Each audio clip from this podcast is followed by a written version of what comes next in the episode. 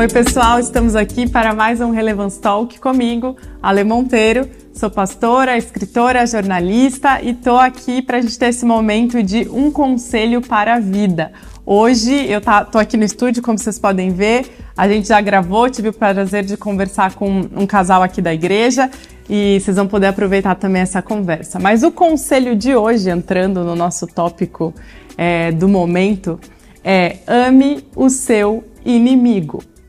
Ou melhor ainda, o que a Bíblia fala é ore pelo seu inimigo. Sabe, às vezes a gente tem pessoas que nos perseguem, pessoas que nos causam dano, aquela pessoa que é, te escolheu para fazer a sua vida mais difícil. Sabe, no dia a dia a gente enfrenta esse tipo de coisa, a gente convive com esse tipo de pessoa, não é algo que está escrito só na Bíblia, não é algo que a gente vê só nos filmes, não. A gente tem sim é, pessoas que muitas vezes têm intenções ruins com relação à nossa pessoa, ou pessoas que não vão com a nossa cara e aí por isso tornam um pouco a nossa vida difícil, né? Dia eu estava conversando com uma amiga que ela falou: Eu tenho certeza que a pessoa que me aluga o meu apartamento decidiu me perseguir, porque a maneira como ela está lidando com as coisas não é normal. Não sei se você já passou por alguma situação assim. Em Mateus 5, né, o conselho bíblico para nós, Mateus 5, 43, diz assim: Ouviste que foi dito: amarás o teu próximo e odiarás o teu inimigo. Eu, porém, vos digo: amai os vossos inimigos, abençoai os que vos amaldiçoam, fazei o bem aos que vos odeiam e orai pelos que vos tratam com maldade e vos perseguem, para que sejais filhos do vosso Pai que está nos céus, porque ele faz o seu sol, com que o seu sol se levante sobre maus e bons, e ele faz chover sobre justos e injustos. Pois se amardes os que vos amam, que recompensa tereis? Não fazem os publicanos os mesmos? O que, que a palavra está querendo dizer aqui com isso?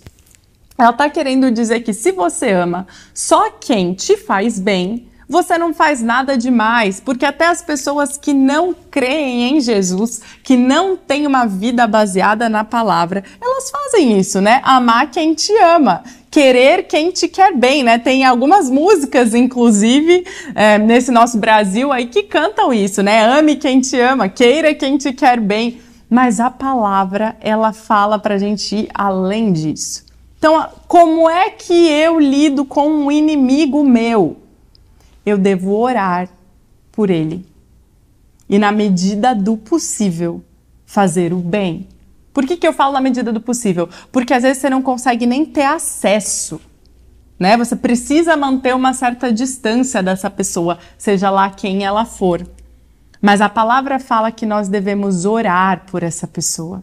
Em Efésios 6, a Bíblia nos conta que a nossa luta não é contra carne e sangue, o que quer dizer isso? Que a nossa luta, na verdade, ela não é contra as pessoas que estão nos causando algum dano. Não é contra essa pessoa que você considera o seu inimigo. A nossa luta são contra principados e potestades da regi das regiões celestes, né? A Bíblia fala. Quer dizer, demônios, forças do mal. E às vezes a gente esquece disso no nosso dia a dia. A gente vai vivendo o nosso dia a dia e aí você tem um conflito com alguém, você vê que alguém está te resistindo, que alguém se tornou um inimigo seu e você vê aquela pessoa só como a pessoa. Mas você não entende que nós nessa vida lutamos contra forças das regiões celestes, forças do mal, que muitas vezes atuam no nosso dia a dia através de conflitos. Então aqui a Bíblia, né, ela nos ensina a fazer separação entre uma coisa e outra. Porque espiritualmente você resiste ao mal. Espiritualmente você combate ao mal, mas sabe o que você pode fazer também espiritualmente por essa pessoa específica que te persegue? Orar por ela. Gente, eu aprendi é, esse texto aqui na prática na minha adolescência. Quando eu é, estudava numa escola que era uma escola nova, eu cheguei nessa é, escola nova e eu não conhecia ninguém.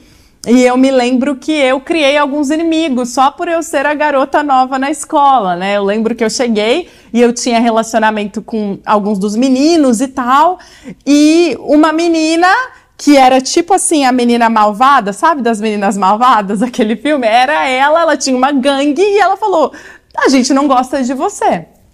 E eu lembro que para mim foi muito difícil lidar com aquilo. Eu digo que eu ainda não tinha anticorpos para lidar com aquela situação, porque eu estava acostumada a ser querida no ambiente onde eu estava, a ter amigos. Então aquilo era um pouco novo para mim. E eu cheguei em casa depois de um tempo muito chateada, assim, muito frustrada e querendo mudar de escola. Eu falei, mãe, eu eu quero mudar de escola.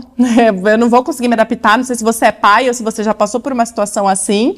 É, e eu falei, eu quero sair desse ambiente, ou talvez no seu trabalho está pensando em desistir, por exemplo, de um chefe, de, de um é, funcionário, de alguém que está com você por causa de uma situação dessas. E eu lembro que eu estava numa situação assim de conflito e eu falei, mãe, eu quero sair da escola. E minha mãe me deu um conselho que eu levo para a vida. Ela falou assim, filha, eu entendo que tá uma situação difícil, mas ainda tá muito cedo para você fazer essa mudança. Vamos fazer um, um, um, trato aqui comigo, né? Ela foi muito sábia. Ela falou, vamos fazer um trato comigo? Que tal você começar a orar por essa pessoa? E ela me mostrou que a Bíblia falava isso, né? Dizia pra gente orar por aqueles que nos perseguiam. E eu comecei a orar, gente. E, e, era assim uma situação tão desgastante que eu me lembro que uma vez, né, coisa de pré-adolescente, eu tava passando pelo corredor e essa menina parou e ela falou assim para mim: "Você quer um chiclete?" E eu falei: "Quero". E eu já tava na, na, na, expectativa assim, meu Deus, já tá fazendo efeito, né? Minha oração. Do nada, ela veio falar comigo, essa menina. E aí ela jogou do outro lado da quadra, no chão, que ela tava segurando, e falou assim: então vai pegar. E aquilo, eu não fui pegar, obviamente, né? Eu continuei andando, mas aquilo me marcou. Ao mesmo tempo, me tornou mais persistente naquela oração que eu estava tendo. Era como se ali aquela pré-adolescente tivesse ganhado uma missão, né? Era a minha missão da adolescência. E eu lembro que eu chegava com o escolar na escola e eu comecei a orar pelos diretores, pelos professores, pela, pela menina, pelos amigos. E um belo dia eu estava reunida com as amigas no final da aula. Aquele movimento de oração me levou a abrir um grupo pequeno é, no fim da aula. Então eu tinha algumas outras amigas e pessoas que eu tinha contato e a gente se sentava no gramado e eu levava uma palavra, é, como eu estou fazendo aqui agora. E orava com elas. E um dia eu estava sentada nessa grama e essa menina, que me perseguia, que era a personificação ali de né, uma inimiga, ela chegou e falou: Eu posso sentar com vocês? E ela começou a chorar. E eu falei: Claro. E ela começou a chorar. E ela falou: Minha mãe, eu descobri que minha mãe está com câncer. O casamento dos meus pais está muito difícil, eles são tão prestes a se separar. E eu queria que você orasse comigo. Gente, e naquele momento eu vi é, o resultado desse texto bíblico em ação. Sabe, eu estava orando por aquela menina em secreto. E não é que eu estava orando pela parar de me perseguir, pela parar de fazer o mal. Eu estava abençoando a vida dela, orando por ela, orando para que ela encontrasse o Senhor, né? Como a palavra fala, fazendo bem. E quando ela sentou ali, eu falei, Deus, eu queria que fossem outras circunstâncias, né? Eu pensei, mas o Senhor é Deus e está agindo aqui. E naquele momento, não só a gente pôde orar pela vida da mãe dela, que recebeu cura, mas também é, ela entregou a vida para Jesus. Ela se tornou uma das primeiras pessoas que eu discipulei na minha história.